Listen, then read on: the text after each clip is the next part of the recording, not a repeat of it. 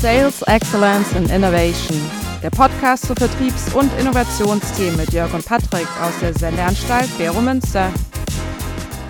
Guten Morgen, liebe Claudia. Wie geht es dir? Hallo Jörg, mir geht's gut. Vielen Dank für die Einladung. Ja, danke dir, dass du dir Zeit genommen hast. Wie gesagt, ich sage ja immer, alle sind sehr busy und es ist sehr, sehr viel los. Deshalb freut es mich umso mehr, dass wir immer wieder die Chance haben, tolle Gäste hier in unserem Podcast zu haben. Vielleicht als erstes möchtest du dich ganz kurz vorstellen. Wer bist du? Was machst du? Das mache ich gerne. Mein Name ist Claudia Wiendrich, ich arbeite bei der AXA Schweiz äh, und leite da das Innovationsmanagement. Cool. Das klingt doch sehr, sehr spannend. Und wir sagen ja immer bei unseren Gästen, bringt doch so zwei Sachen mit, um auch ein bisschen, dass man ein bisschen die Person besser kennenlernt. Und das erste ist immer ein Getränk. Was ist so deine Getränkeempfehlung?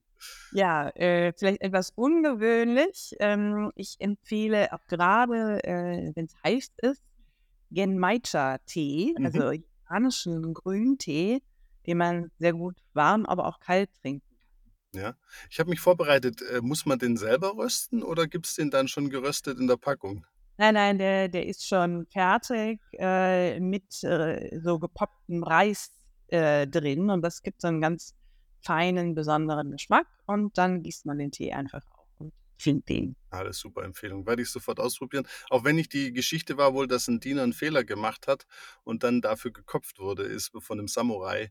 Das wow, ist das zumindest, genau, das ist zumindest im Internet eine schöne Geschichte zum Gemeischer-Tee. Also coole Empfehlung, vielen Dank. Ja, gerade auch wenn es so heiß ist, immer was anderes zum Kaffee.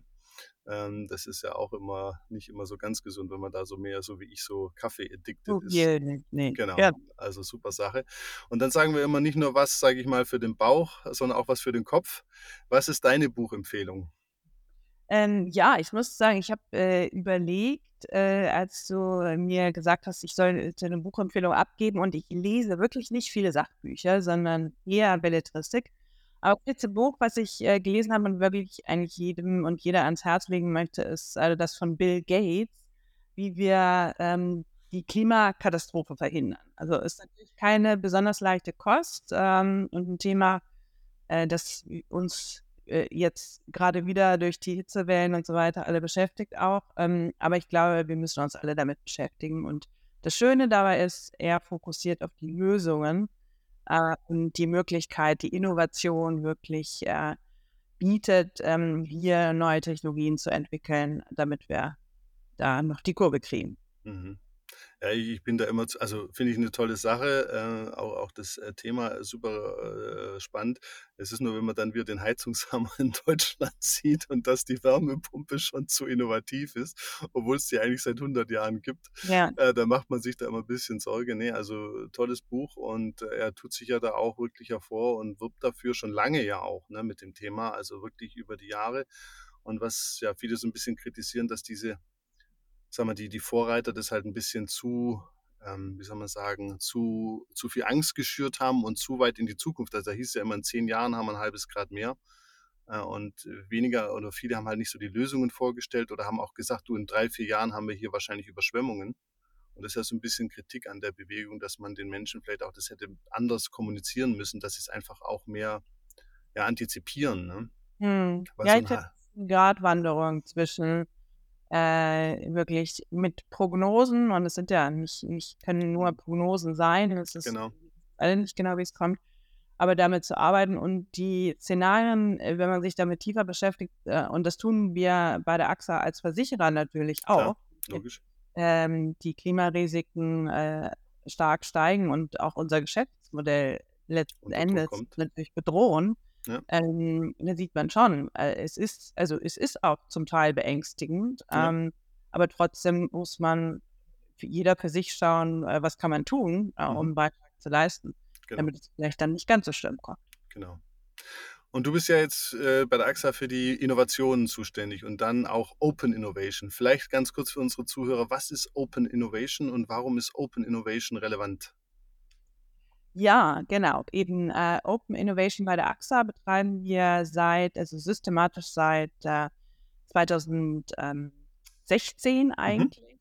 und haben damit angefangen, ähm, weil wir gemerkt haben, aus den eigenen Kräften heraus sind, ist die Entwicklung neuer Geschäftsmodelle und neuer Services relativ äh, schwierig, mhm. oder? man hat keine Leute, die sich damit auskennen mit Business Model Innovation. Ähm, draußen gibt es ganz viele Startups, Mhm. äh, mit denen man zusammenarbeiten könnte und haben dann äh, wirklich angefangen zu probieren, das zu tun. Es war ein äh, etwas steiniger Weg. Ja. Ähm, aber mittlerweile sind wir da sehr erfolgreich. Und wenn man mal schaut, was heißt denn Open Innovation grundsätzlich, äh, der, der Begriff wurde von äh, Henry Chesborough ähm, geprägt, äh, geht es in beide Richtungen. Unternehmen versuchen mit Open Innovation Ansätzen einerseits Innovation von außen nach innen zu holen. Das Mhm. kann über Lieferanten sein, es kann über äh, sonstige Partner, Universitäten, aber auch Kundinnen und Kunden sein. Mhm. Ähm, es geht aber auch in die andere Richtung, also nicht nur outside in, sondern auch inside out. Das heißt, Innovationen, die im Unternehmen entstehen, aber vielleicht nicht den richtigen Platz finden. Mhm. Äh, das Produkt passt doch nicht ganz ins Portfolio. Dann kann man natürlich auch hingehen als Unternehmen, das Produkt quasi nach außen geben, ein Spin-off machen, äh, das verkaufen oder ein Management-Buyout. Das sind so beide Richtungen von Innovation.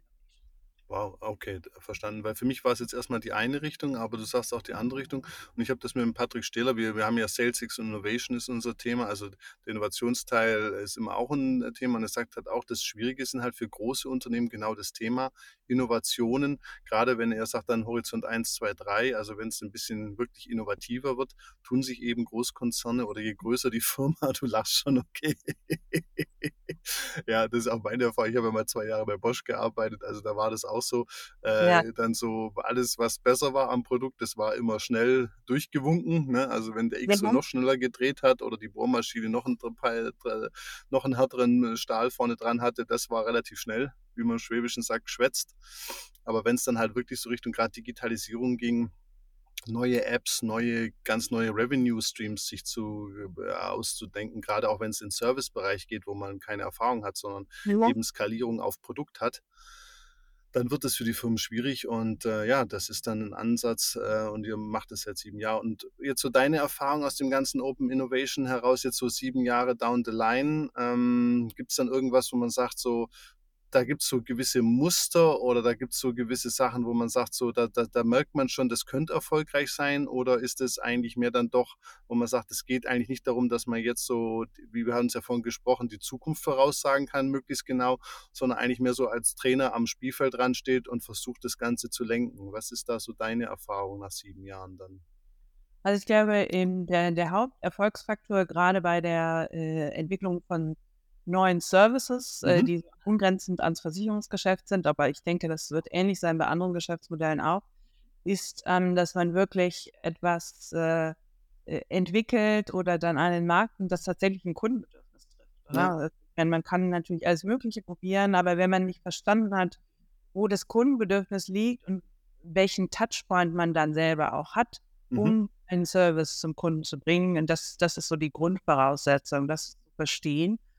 Und ähm, dann natürlich den richtigen Partner zu finden, der diesen Service auch anbietet und das zu testen. Und am Anfang haben wir auch äh, die Überlegung gehabt, oh, jetzt am besten arbeiten wir mit ganz ähm, extrem innovativen, disruptiven, kleinen, jungen Startups zusammen. Ja. Ähm, haben dann aber und, und entwickelt was ganz Neues gemeinsam, was es noch nicht am Markt gibt, was insofern differenzierend ist. Haben dann aber gemerkt, dass das wirklich extrem anspruchsvoll ist. Ja. Also auf beiden Seiten. Denn ähm, so äh, Startups, die noch in, in einer Phase sind, wo sie wirklich ein Produkt erst entwickeln und Product Market Fit erzielen müssen, die sind häufig nicht ready, mit so großen Firmen wie einer AXA Schweiz mit über 4000 Mitarbeitenden äh, zusammenzuarbeiten. Ähm, die sind nicht ready, was äh, Cybersecurity, Datenschutz, Prozesse und so weiter angeht. Ja. Äh, die wir natürlich, auch in dem Fall, dass wir ähm, in Open Innovation betreiben und, und Sachen einfach auch mal vertesten in so einer Pilotphase, äh, müssen wir gewisse Standards Das natürlich einhalten. Genau. Ähm, und das zeigt, da hat sich gezeigt, äh, dass äh, Startups, die schon andere größere Kunden mal hatten, Ja. ähm, dann eher ready sind, wirklich auch äh, schnell in eine Umsetzungsphase zu gehen. Also das Mhm. ist, das wäre auch etwas, äh, ja, äh, lernen muss. Ja, das ist doch gut. Also, das ich denke, Lernen ist immer wichtig. Ich hatte das gerade auch gestern, äh, Lernen ist immer ganz, ganz, ganz ein zentrales Element. Ne, das und da machen ja auch alle die Erfahrung, aber ich glaube, das das das kann ich mir auch vorstellen, dass gerade auch bei euch ist ja auch sehr viel Compliance, ist ja sowieso Data Regulation, ist ja eh 'ne Branche, die sehr klingt sch reguliert natürlich, äh, Genau. und, äh, insofern müssen wir da, Genau. äh, sehr achtsam, äh, Genau. natürlich unterwegs Genau. sein. Und dann, wenn man jetzt so im Open Innovation Bereich unterwegs ist, was ist denn so deine Lieblingsinnovation? Gibt's da was, wo du sagst, so das ist so das, wo ich jetzt wirklich kennt man vielleicht nicht, aber da, wo du sagst: „Mensch, das das wirklich das finde ich toll aus dem und dem Grund?“ Äh, ja, ich ich, äh, habe gedacht, äh, Open Innovation und und Open AI, äh, damit rechnet jetzt eigentlich fast jeder, dass man über ChatGPT redet. Ja. Ähm, das möchte ich aber eigentlich nicht, sondern ich möchte 'n bisschen Werbung machen für, ähm, ein Tool, was wir zusammen mit einem Start-up Pelt 8, ähm, aus Zürich entwickelt haben. Mhm.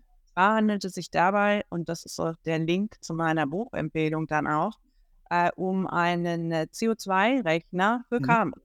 Ah, okay. Ähm, so 'n Onlinerechner, Mhm. in dem äh, mit dem KMUs, äh, mit wenigen Fragen, 13, 14 Fragen, die sie beantworten müssen, nur ihren CO2-Footprint Ja. grob mal abschätzen können Mhm. und dann sehen: „Hey, wo kommt denn eigentlich mein CO2, äh, vor allen Dingen her? Ist es sind es meine Gebäude? Sind es ist es die Mobilität der Mitarbeiter? Ist es die Energie, die ich in der Produktion, äh, verbrauche?“ Und so 'n Ansatzpunkt haben, vielleicht zu überlegen, so: „Hey, wo könnte ich das denn reduzieren“, oder? Mhm. Und, äh, das ist 'ne kleine Sache, die aber gut funktioniert und, äh, für KMUs in der Schweiz, glaube ich, waren wir damit die Ersten, die das wirklich einfach zugänglich gemacht haben und die Nutzerzahlen, äh, sind auch so, dass wir sagen: „Hey, das funktioniert und wir gehen in die nächste Phase und wollen das weiterhin.“ Cool. Noch mal kurz und wie heißt es? Oder wo finden die Leute das, die Das zuhören? findet man auf axa.ch Mhm. natürlich.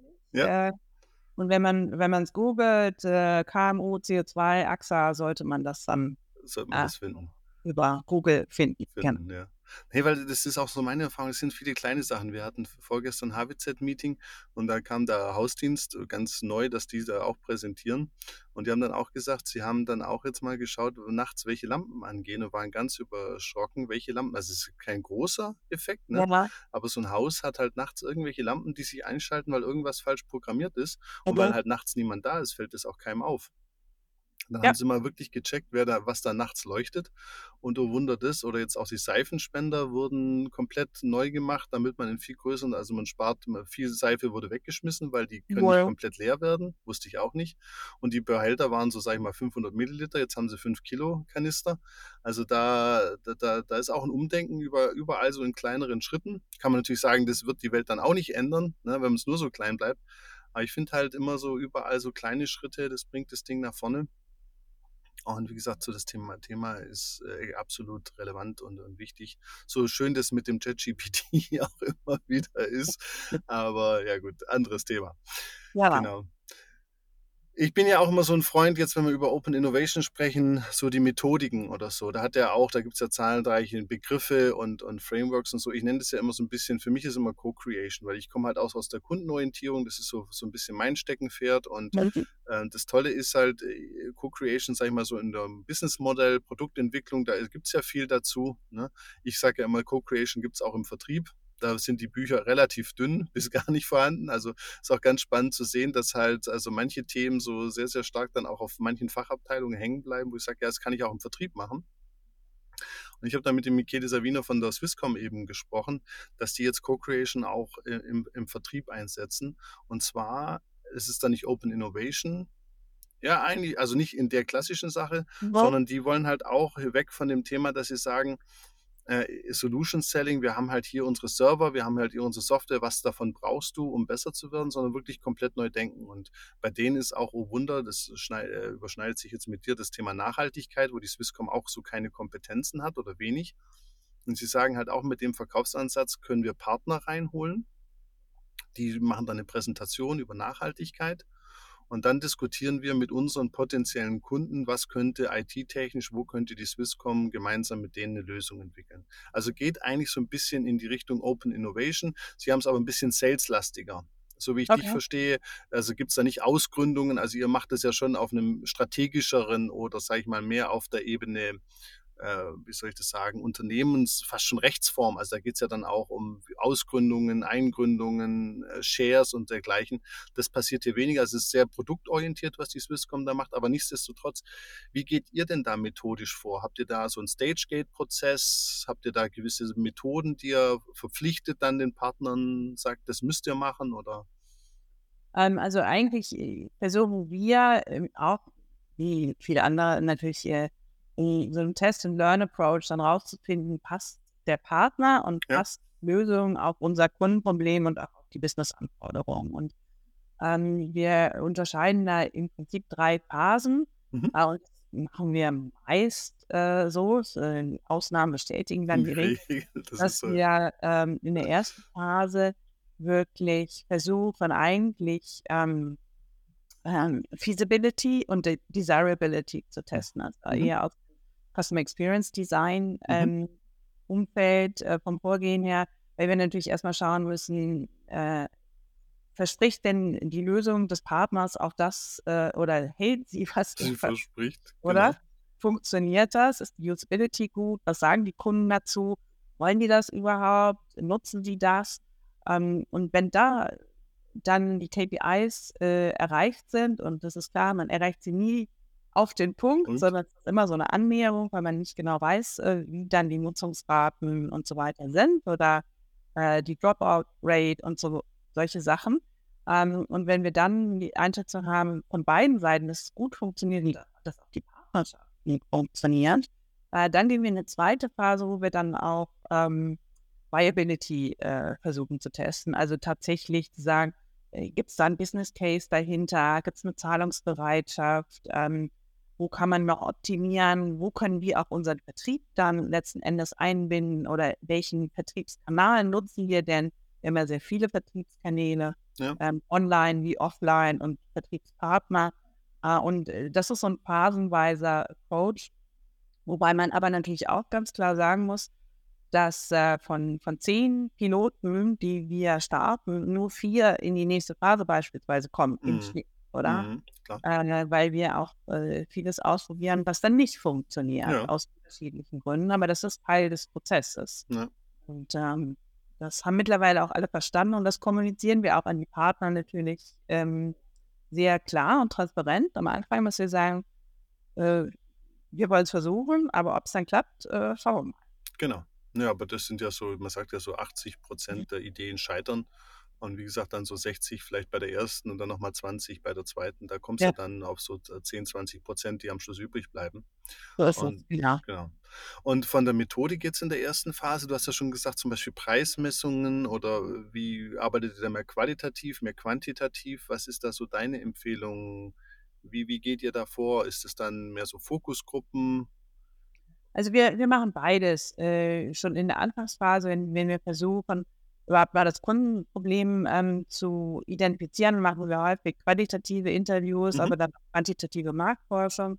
Manchmal testen wir dann äh, Sachen auch erstmal intern mit Mhm. unseren Mitarbeitern, dass wir sagen, Mhm. hey, guck mal, äh, das ist so ein Service, da äh, kann das mal jemand ausprobieren, oder? Äh, Als Hausbesitzerin oder als äh, Autofahrer oder Besitzer oder was auch immer Mhm. das dann ist. Ähm, und wenn wir dann äh, sagen, ja, jetzt kommen wir zum Ende der ersten Phase, äh, messen wir natürlich, wenn eigentlich es fast alles digitale Services, äh, Ja. messen wir sehr genau entlang der Customer Journey, ähm, wie viele Leute haben wir denn über welche Kanäle äh, reingeholt, wie ist die Traction ähm, und äh, machen aber dann nachher auch noch Kundeninterviews, je nachdem, um was es sich dann handelt, äh, mit Leuten, die den Service genutzt haben, also auch wieder qualitativ ähm, und lassen uns natürlich auch Hinweise geben von Kundinnen und Kunden oder dann je nachdem den Vertriebspartnern, die sagen, hey, äh, so einen Service kann ich nicht äh, platzieren, das passt nicht, da komme ich nicht ins Gespräch mit den Kunden. Das sind alles wichtige Quellen dann, um das kontinuierlich zu verbessern Mhm. oder aber auch zu einem Punkt zu kommen, zu sagen, ups, ähm, hatten wir uns ganz anders gedacht, das scheint Ja. hier gar nicht zu funktionieren. Ja. Also ich glaube, es äh, gibt viele äh, äh, wichtige Quellen und je nach Service und je nach Setup ist es dann auch unterschiedlich, was man äh, da methodisch ähm, am besten anwendet. anwendet kann. Genau. Und für mich ein ganz großes Thema, weil, wie du schon gesagt hast, vieles ist ja digital. Das ist ja nicht nur bei Versicherungen, das ist ja auch bei vielen äh, B2B, also Herstellern, Industrieunternehmen. Also das ist ja branchenübergreifend, wird es ja digitaler und es geht ja immer in den Servicebereich. Was ich so ein bisschen als Herausforderung äh, sehe, ist, dass vieles immer umsonst angeboten wird. Also das große Thema für mich ist eigentlich, weil viele kommen immer mit Customer Experience, da gibt es auch viele Agenturen, da macht man dann Design Thinking und, und irgendwie Personas und sowas und dann gucke ich mir das immer an und bin relativ schnell gelangweilt, weil wenn ich da in Firmen reinlaufe, sei es jetzt als, als, als Studiengangsleiter oder Berater, sage ich, für mich ist immer Sache, Leute, was, was zahlen die dann denn da dafür? Also was ja, ist denn die Zahlungsbereitschaft? Das sehe ich als das, die allergrößte Baustelle, gerade in der frühen Phase, weil die Firmen auch nicht so Kompetenzen zu haben scheinen, zum Thema Zahlungsbereitschaft. Also ich merke das auch bei mir bei den Studenten im Vertrieb. Preismanagement, das ist, das wird einfach nicht gemacht in den meisten Firmen. genau. Also ich sage mal, professionelles, systematisches Preisstrategie, Zahlungsbereitschaft messen, Preiselastizitäten auch verstehen. Also wenn dann das passiert, dann springt der Kunde ab. Wie siehst du das?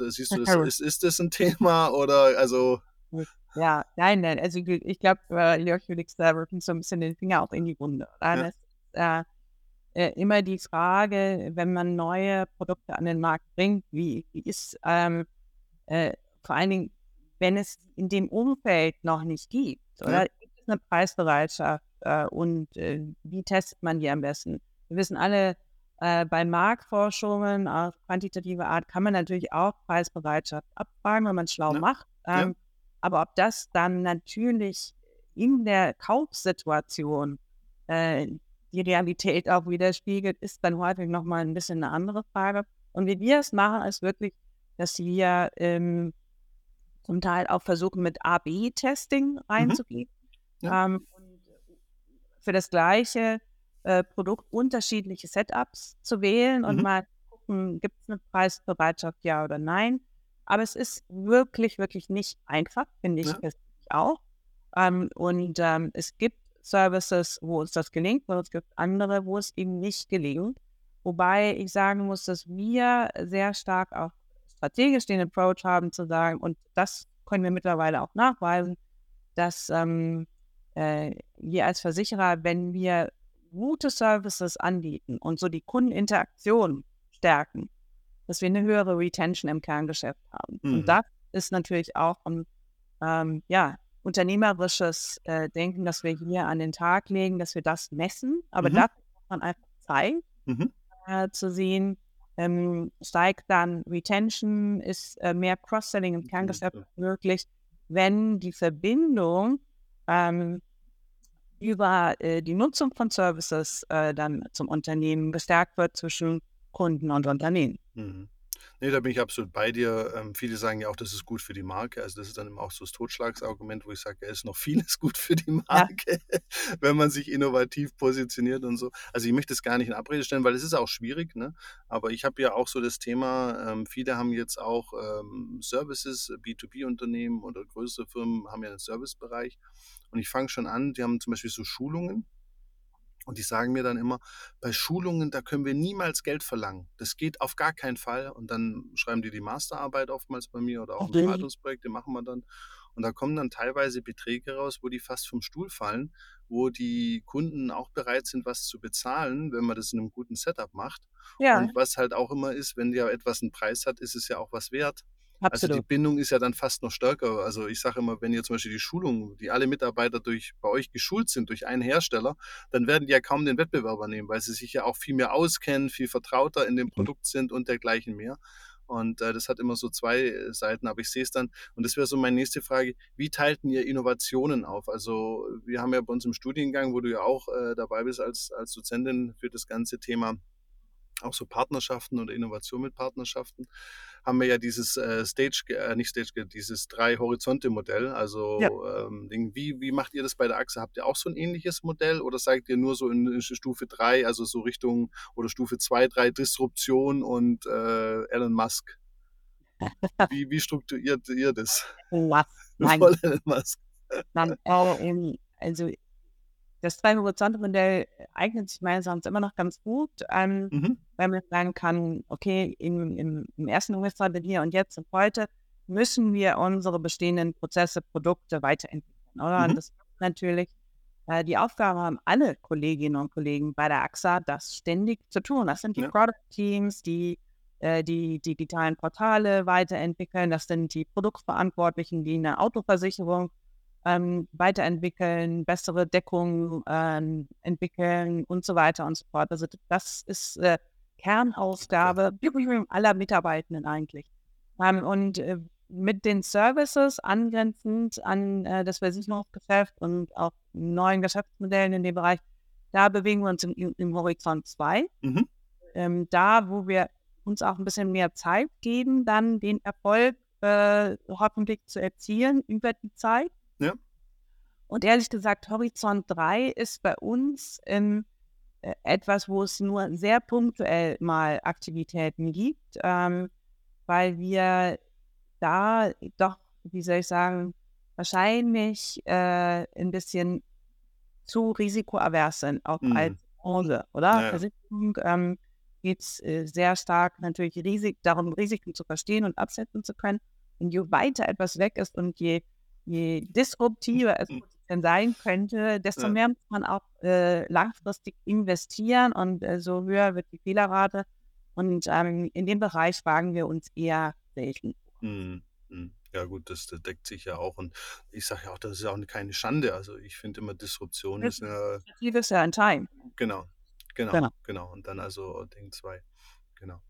Gut, jetzt ein Thema, was bei mir immer ist, ist, äh, ich, ich, ich, ja, ich spreche ja mit sehr vielen Menschen. Also ich habe ja immer das schöne Glück, mit vielen Menschen zu sprechen und vielleicht, weil ich jetzt auch seit 15 Jahren in der Schweiz lebe, aber ein großes Thema ist ja sehr äh, virul oder sehr offenbar, und zwar das Thema Angst.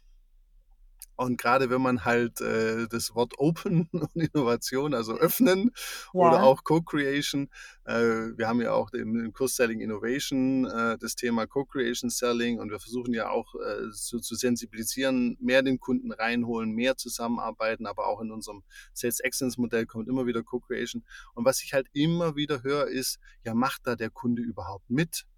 Ähm, äh, dann werden ja die ganzen Geheimnisse der Firma geteilt ähm, äh, mein Chef will das nicht oder meine Chefin. Ne?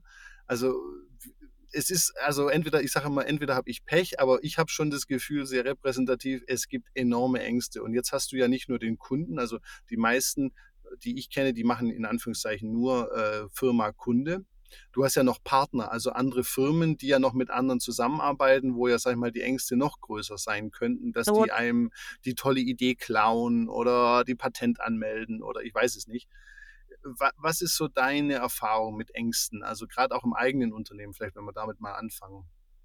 Ich glaube, es ist äh, wirklich eine, eine, ein Prozess und auch ein- eine Frage der Unternehmenskultur. Mhm. Ähm, und ich denke schon, äh, dass es ein Prozess ist, äh, wo es eine Öffnung äh, gegeben hat, Mhm. wo wir aber auch intern Verständnis geschaffen haben, dass wenn wir nicht darüber reden, was Ja. wir suchen äh, und in welche Richtung wir gehen wollen, dann finden wir auch oder dann kommt niemand zu uns, der mit uns innovieren möchte. Und also Klar. das ist das eine. Ähm, die Frage auch äh, durchaus auch berechtigt, finde ich. Wie reagieren den Kunden, wenn man da irgendwas testet mit denen und äh, dann funktioniert das nicht, oder? Ja. Was hat das für Auswirkungen auf den Brand oder äh, sind die dann unzufrieden oder kündigen die dann ihre Versicherung oder Mhm. die Kundenbeziehung geht verloren? Und das, das sind auch berechtigte Fragen. Äh, Ich glaube, auch da empfiehlt es sich, und das haben wir auch so gemacht, wirklich schrittweise vorzugehen und Mhm. auch wirklich von Anfang an offen zu kommunizieren. Und je nach Produkt, wenn es dann halt wirklich ähm, um größere Geschichten geht oder auch Zahlungsbereitschaft geht, kommunizieren wir eben auch in der Pilotphase bereits an die Kundinnen und Kunden, hey, ihr könnt Pilotkunde sein, wir möchten das mit euch testen, habt ihr Lust dazu? Mhm. Natürlich Anreize schaffen ähm, und äh, dann ihnen auch sagen, dass man nachher noch Feedback äh, von ihnen möchte. Aber das ist ja eigentlich das Schöne, gerade äh, wenn, wenn Menschen sich äh, dafür entscheiden, etwas zu tun, sind sie meist äh, sehr gerne bereit, auch über ihre Erfahrungen zu sprechen und Ja. Input zu geben und Ideen zu teilen und was funktioniert ähm, ganz hervorragend. Mhm. Ich glaube, auch in der Schweiz ähm, oder in Europa insgesamt hat es da einen, einen Wandel gegeben und diese Open Innovation Ansätze, ähm, die sind äh, stark verbreitet mittlerweile. Also wir sind zum Beispiel Teil eines Programms, das nennt sich Kickstart ähm, Mhm. hier in der Schweiz, wo auch äh, Mitbewerber von uns, äh, wie eine Mobiliar äh, beispielsweise, äh, mit uns zusammen, mit Banken, mit anderen Firmen, mit der Stadt Zürich äh, und so weiter, äh, zu bestimmten Themenbereichen Startups ähm, suchen, Mhm. weil sie sagen, okay, Cyber Risk ist bei uns ein Thema und wir sitzen alle an einem Tisch und wir wissen, wir haben alle äh, das Bedürfnis, verstehen, was gibt es für neue Technologie. Das kann ja auch kein, ist auch kein Geheimnis. Mhm. Kommt am Ende darauf immer an, aus meiner Sicht, wie die Execution ist. Also äh, der eine macht es mehr und der andere weniger gut und äh, derjenige, der es besser macht, der ist dann derjenige, der ähm, dort äh, wirklich eine Opportunität am Markt hat. Manchmal sind die Prioritäten dann doch äh, wieder leicht anders. Ich kann es verstehen, du hast das Thema IP, also äh, Intellectual Property angesprochen, dass es da eher, ähm, ja, wie soll ich sagen, äh, Bedenken gibt, Gibt. Ja. wenn äh, Firmen in einem Bereich arbeiten, wo das ein großes Thema ist. Ja. Aber auch dort gibt es Verträge und ich meine auch eine äh, Novartis äh, oder andere große Unternehmen, wo es sehr stark äh, um Patente und Zulassung und so weiter geht und Intellectual Property arbeiten ständig mit externen Partnern zusammen Mhm. und alles auch vertraglich liegen. Mhm. Ich glaube, ähm, man muss anfangen, sich damit zu beschäftigen und dann sieht man, was alles möglich ist und dass die Risiken, die man damit eingeht, durchaus managbar Ja, also das ist auch im Grundsatz meine Empfehlung. Und wie gesagt, ich sehe das auch so. Ich habe, ich mache, wir machen äh, jetzt auch gerade in der Beratung mit den meisten Kunden machen wir heute nicht mehr ganz so viel Marktforschung, sondern so qualitative Co-Creation-Ansätze. Ich sag mal, du wirst fast immer überrannt.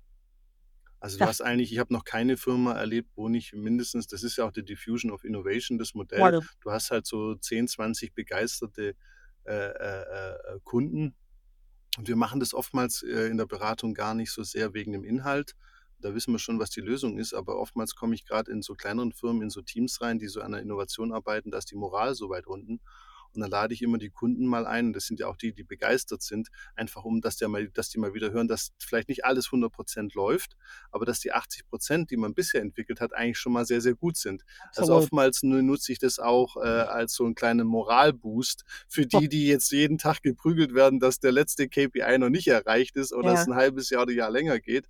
Also ich mache da eigentlich sehr große, gute oder extrem positive. Deshalb wundert es mich immer, wenn die Leute sagen, das mit dem Kunden, weil ich, ich sage immer, Kultur ist für mich nicht das Thema, was, was ich sehe, ist ein Problem, ist Kompetenz. Also viele Firmen haben halt einfach null Kompetenz äh, auf diesem Thema. Okay. Und äh, das ist so ein bisschen äh, aus meiner Sicht die Herausforderung da. Ne? Ja, Ähm, dann, ich glaube, Erfahrung äh, hilft dann eben auch. Oder man, man Ja. muss es einfach mal tun und dann ähm, Genau. sich Schritt für Schritt nach vorne bewegen. Genau. Und wie ist das jetzt für dich so in, im Thema intern? Weil das wäre nochmal die Frage. Also gerade Mhm. bei euch ist ja eine größere Firma. Wie geht es dann intern? Oder was sind so deine Tricks, wie man, man kann natürlich sagen, die Geschäftsleitung muss dahinter stehen, das höre ich dann immer, aber das ist ja sehr allgemein. Aber Was ist so, du hast ja gesagt, Kommunikation Schritt für Schritt. Was ist da so deine Erfahrung? Also ich glaube, äh, auch, auch äh, wenn du sagst, äh, das, das sagt jeder, ich sage es jetzt auch nochmal. Äh, und ich sage nicht unbedingt die Geschäftsleitung, also natürlich ist es gut, wenn die Geschäftsleitung dahinter steht, aber ähm, ich finde viel wichtiger, dass es in der Gesamtunternehmensstrategie äh, ein, eine Klarheit gibt, wo will man innovieren und weshalb und was ist das Ziel, was man damit erreichen will. Und äh, daraus äh, lässt sich dann gut auch ableiten, wie man das dann macht.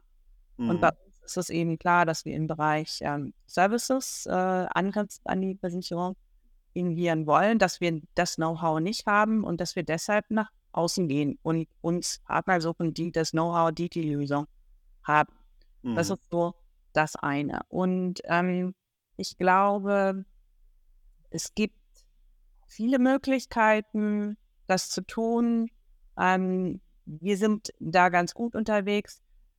Was hilft intern noch, ist definitiv, wenn ähm, das Kundenbedürfnis auch auf ein Businessbedürfnis trifft. Also ich, ich mache ein Beispiel.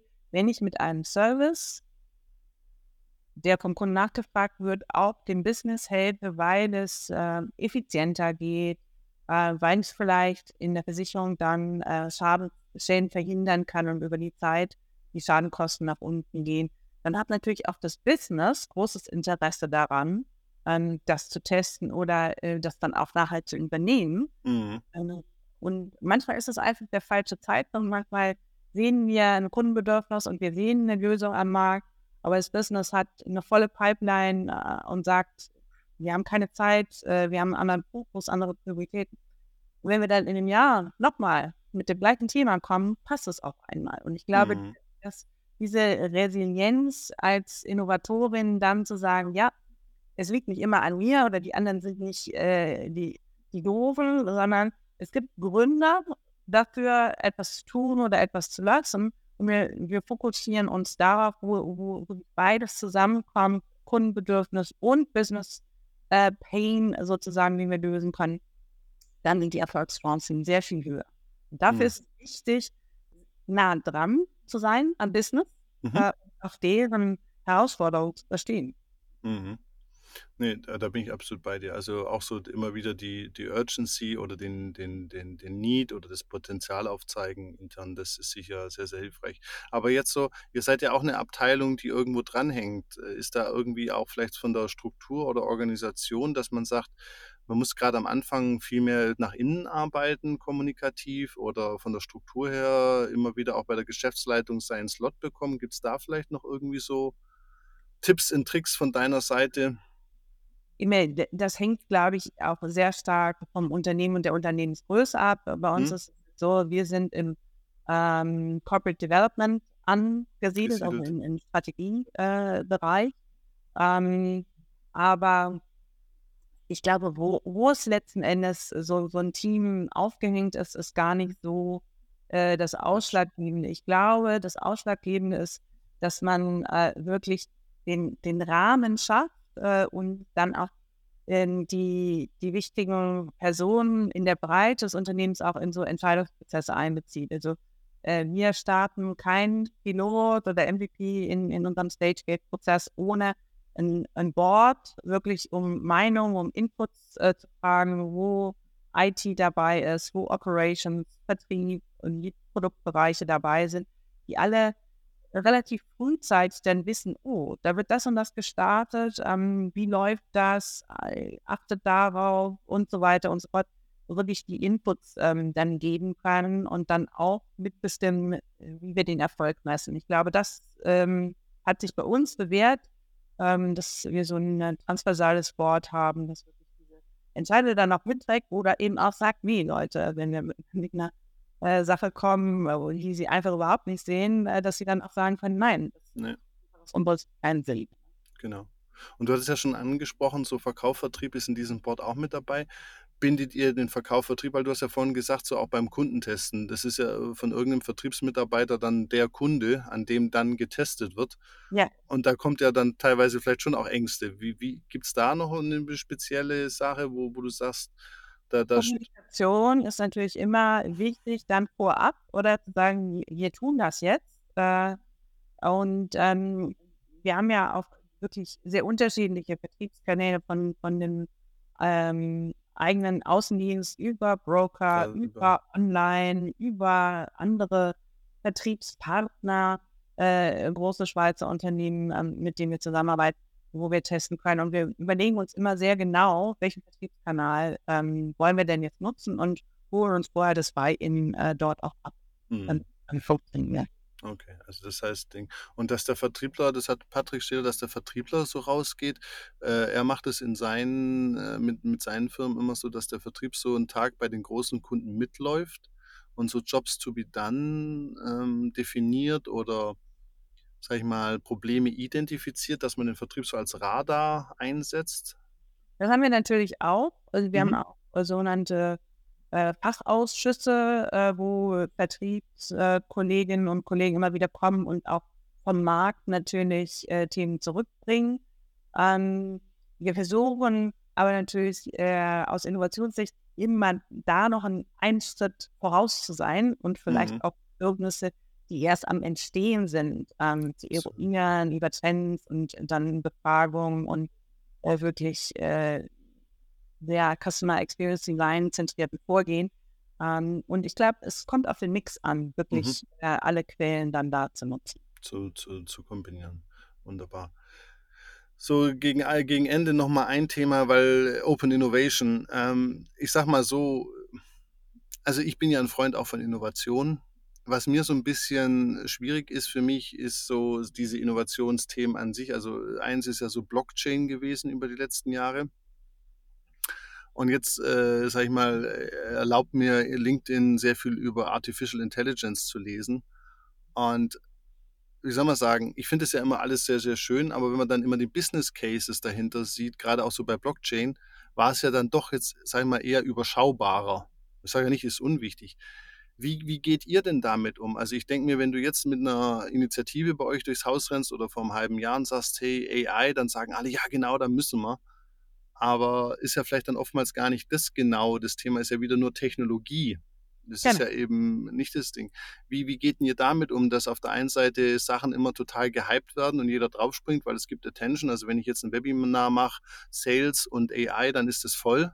Wenn ich gerade zur Zeit ein Webinar mache zu Vertriebseffizienz, dann kommen auch ein paar Leute. Ne? Aber ich wüsste genau, wenn ich jetzt ein Buch rausbringe oder einen, Workshop oder ein Seminar, Vertrieb und AI, da, da, da wäre die Hütte voll. Ja, Ja, ich mache das nicht, weil ich einfach äh, seriös bleiben möchte, aber aber es ist rein jetzt so verkäuferisch äh, nicht ideal, äh, auf äh, mal Eigenkritik. Und wie, wie gehst du damit um? Du stehst ja auch da in so einem Spannungsfeld von Erwartungen und dabei zu sein. Und der AXA will ja da auch nicht der Letzte sein und so. Also, Also ich, ich habe ja das Glück, dass ich einen sehr klaren Fokus auf ähm, Services habe mhm, äh, und Technologie da immer nur als Enabler ist. Ähm, okay. Insgesamt innerhalb der AXA ist es natürlich schon so, dass wir auch Kolleginnen und Kollegen haben, äh, ein, ja, ein sehr großes äh, Data und Analytics äh, äh, wo die Leute sehr, sehr nah dran sind an solchen Technologien und wir haben auch da wieder eine Art Gremium, Arbeitsgruppe von Leuten, in der ich auch äh, dabei sein darf, wo wir Tech-Trends äh, regelmäßig anschauen und so ein Mhm. Trendradar auch machen und sagen, okay, wa- was kommt denn da an neuen Technologien? Und äh, dann aber auch zusammen mit dem Business wirklich immer systematisch zu sagen, was könnten denn Use Cases sein, wo die neuen Technologie eingesetzt werden könnten bei uns. Mhm. Und ich glaube, das ist der Trick, oder? Dass man sagt, ja klar, man, man muss das beobachten, man muss ausprobieren. Ähm, aber am Ende des Tages geht es immer darum zu sagen, okay, welchen Vorteil bietet diese neue Technologie jetzt ähm, oder welche Risiken gehen auch damit einher. Das darf man ja auch nicht. Also kommt, äh, kommt, kommen immer beide Seiten Ja. äh, ins Spiel dabei. Und auch natürlich die Kosten, oder? Also Mhm. sehr viele dieser äh, neuen Ansätze sind ja auch nicht gerade umsonst. Und da muss man wirklich genau überlegen und dann sich für Use Cases entscheiden, wo man sagt, jetzt probieren wir das, gewinnen wir an Effizienz, gewinnen wir daran, ähm, dass ähm, Kunden zufriedener sind, dass wir die schneller bedienen können. Was ist es denn? Mhm. Wo, welches Problem löst diese Technologie? Oder Mhm. ähm, ich glaube, da ist es äh, wichtig, dass man sich immer wieder auch äh, fokussiert und nicht all over the place unterwegs ist, sondern das äh, macht, was am meisten Potenzial erst nach der Schule.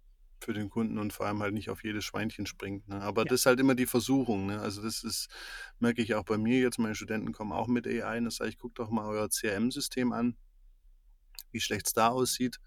Und äh, bauen wir doch mal von Basis, also kundendatenmäßig erstmal die Basis und dann bauen wir das nächste und dann Automatisierungen und dann setzen wir eine AI drauf und fangen halt nicht jetzt wieder an, da zu springen, dort zu springen und äh, wir wissen noch nicht mal, wer unsere Kunden sind. Oder auch so Kundenwertmodelle. Ne? Viele haben im Vertrieb gar keine Struktur, wissen gar nicht, was ihre A- und ihre C-Kunden sind, jetzt vom Deckungsbeitrag her. Aber springen jetzt auf ChatGPT, wo ich sage, ja, das ist ja alles schön und gut, dann können die vielleicht im Marketing eine oder zwei Personen einsparen. Aber das ist ja, wenn der Vertrieb mal effizienter arbeitet, ist ein ganz anderer Hebel. Ne? Also das ist Absolut. immer wieder das Problem für mich so ein bisschen zu sagen, Leute, guckt euch mal den Business Case an. Äh, Bei aller Begeisterung jetzt da so Videos und Fotos äh, im, im Internet zu schießen, Und da wird ja sicher auch noch mehr kommen. Also muss ich dem, ich sage ja nicht, sich verschließen. Das ist ja auch wieder dann so immer, ich sage mal so Sith Lord. Ne? Die, die andere Reaktion ist dann immer die, du hast ja dann die Leute, die entweder total euphorisch sind und dann die anderen sagen, das ist alles Teufelszeug. Das ist es ja auch nicht. Ne? Man muss, soll ja schon mitmachen. Wir probieren das ja auch aus, testen das aus. Ne? Aber dass man immer wieder sagt, wo ist wirklich der Business Case? Und zwar in den nächsten ein, zwei Jahren und nicht irgendwie dann sagt, ja gut, in fünf Jahren ist alles äh, JetGPT. Und jetzt so das Abschließen noch, weil äh, viele unserer Zuhörer haben ja nicht den Luxus, also es ist immer Vor- und Nachteil, ne, wenn man 4000 Mitarbeiter hat. Aber was ist denn so abschließend so, das ist eine ziemlich große Frage, aber wenn jetzt jemand so in den Bereich Open Innovation oder auch so die Tür öffnet und sagt, ja, ich habe das jetzt verstanden mit Partnern, mit Kunden, bin vielleicht eine kleinere Firma, was sind denn so deine drei, vier Empfehlungen für Firmen, die vielleicht nicht ganz so groß sind oder nicht so ganz so viel Power oder eine Business Development Abteilung haben? Äh, worauf würdest du achten oder denen als Empfehlung mitgeben? Du hast ja eben schon ein Beispiel genannt, äh, was so äh, Co-Creation mit Kunden angeht. Ich glaube, mhm. die Kundennähe ist bei vielen KMUs auch äh, noch stärker, oder? Weil wahrscheinlich, äh, dass die meisten Mitarbeiter dann Kundenkontakte haben und ja. äh, das als Quelle zu nutzen. Und das kann man auch einfach mal machen, zu sein, jetzt machen wir mal einen Kunden Input-Tag äh, und, und konzentrieren uns darauf und versuchen es wirklich zu verstehen. Das kann man sehr gut machen. Wir sehen aber auch natürlich viele, äh, ob das jetzt KMUs sind oder Startups, die zusammenarbeiten. Also wo mhm. sich zwei kleinere Firmen zusammentun und sagen, hey, wir können das besonders gut, ihr könnt das besonders gut. Wie können wir denn da zusammen was Neues, anders machen? Mhm. Ähm, eben äh, vielleicht ein neues Produkt entwickeln oder den Service verbessern oder so etwas. Ich glaube, da diese Netzwerke ähm, aufzubauen und auch vielleicht über die eigenen Branche mal ein bisschen hinaus zu gucken und äh, nicht unbedingt den Wettbewerb zu sehen, sondern mhm. eigentlich so das Potenzial, was darin liegt, ähm, was andere kleine Firmen vielleicht auch voll können. Mhm. Ich glaube, da liegt unglaublich viel Potenzial drin und das äh, kann eigentlich jedes Unternehmen machen, ähm, die sich da konzentrieren wo es äh, für, für das Unternehmen selbst am meisten Sinn macht. Das ist ja fast, als ob wir uns total abgesprochen haben, weil das ist genau der nächste Podcast mit Elisa Rönke von Siemens, die eben auch so das sagt, so Business-Ecosystems und äh, zwar jetzt nicht auf Innovationsebene, aber auch sie, sie ist im Vertrieb. Und sie sagt halt auch, man, man muss da wirklich neu denken. Ist ja bei mir auch oftmals jetzt an der Fachhochschule am Anfang, da meine, meine anderen Hochschulen kamen dann immer an und sagen, da kommt der Wettbewerb. Ne, das wir in der Schweiz sagen, die sind zu viel beim Militär, die Freund-Feind-Erkennung. Und ich war dann immer der, der gesagt hat, hey, lass uns doch zusammenarbeiten. Ähm, es gibt nicht so viel im Vertrieb an Weiterbildung und Ausbildung. Ähm, ich sehe euch gar nicht als Wettbewerb, sondern wenn wir zusammenarbeiten, äh, können wir ja das Thema Vertrieb stärken gemeinsam. Äh, das habe ich so vor vier, fünf Jahren gehabt, die Idee, habe mit einem gesprochen und bin belächelt und als naiv nach Hause geschickt worden. Und äh, mit dem. Hm? Und heute Immer noch. Und heute bin ich halt die absolute Nummer eins und die haben ihre teilweise ihre Studiengänge eingestellt. Insofern ah, okay. muss ich sagen, wie soll man sagen, äh, ja, ein bisschen schade für die. Aber das ist halt auch sowas. Also ich bin wirklich so auf zwei Events, da hat mich dann äh, der Professor von irgendwas angesprochen, wirklich mit den Worten, da kommt der Wettbewerb. Und nicht nur so, und, und das sind ja dann auch so, die dann über ChatGPT ihre Vorträge halten und sich da als besonders innovativ geben. Aber diese, diese Freund-Feind-Erkennung und auch so dieses Mein Garten und das ist so Ding, das ist so extrem stark auch hier wieder ausgeprägt. Ich finde es einfach schade, weil man, man lernt ja immer, man macht den Kuchen ja mit Partnern stärker. Und wenn der Kuchen größer wird, haben ja alle was davon. Und ähm, gerade der Vertrieb ist halt total vernachlässigt. Ne? Es gibt kein Event, gab, bis ich eins gemacht habe, es gab keine großen Weiterbildungen, es gab keinen Master, es gab keinen Award, nichts dergleichen gab es. Ne? Und äh, das habe ich jetzt alles da so aufgebaut. Und äh, wie gesagt, da wäre es halt froh, da den Partner dabei gehabt zu haben, selbst wenn das ein Wettbewerber gewesen wäre, weil ich einfach gesagt habe, dann erreichen wir mehr Leute und dann habt ihr ein paar was und ich da was, da können wir alle von leben. Aber ähm, ja, die Denke ja. ist, ist, die muss ich noch durchsetzen. Also ich, ich, sehe es in meinem Umfeld schon, dass, äh, dass, dass das sehr stark sich entwickelt hat und äh, wenn man mal schaut, wie oft der Hashtag Better Together äh, ja.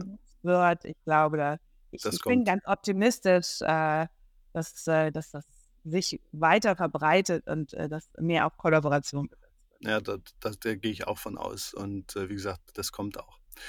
Claudia, dass die Zeit ist wie immer verflogen. Ähm, ich werde mir jetzt natürlich sofort erstmal so einen Gemeinschaftstee bestellen und den ausprobieren.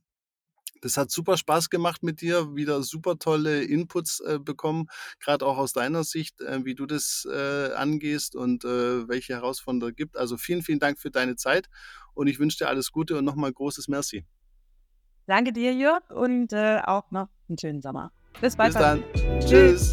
Eine Produktion von Customers X und Fluid Minds im Auftrag des Center for Sales und Retail der Hochschule für Wirtschaft Zürich.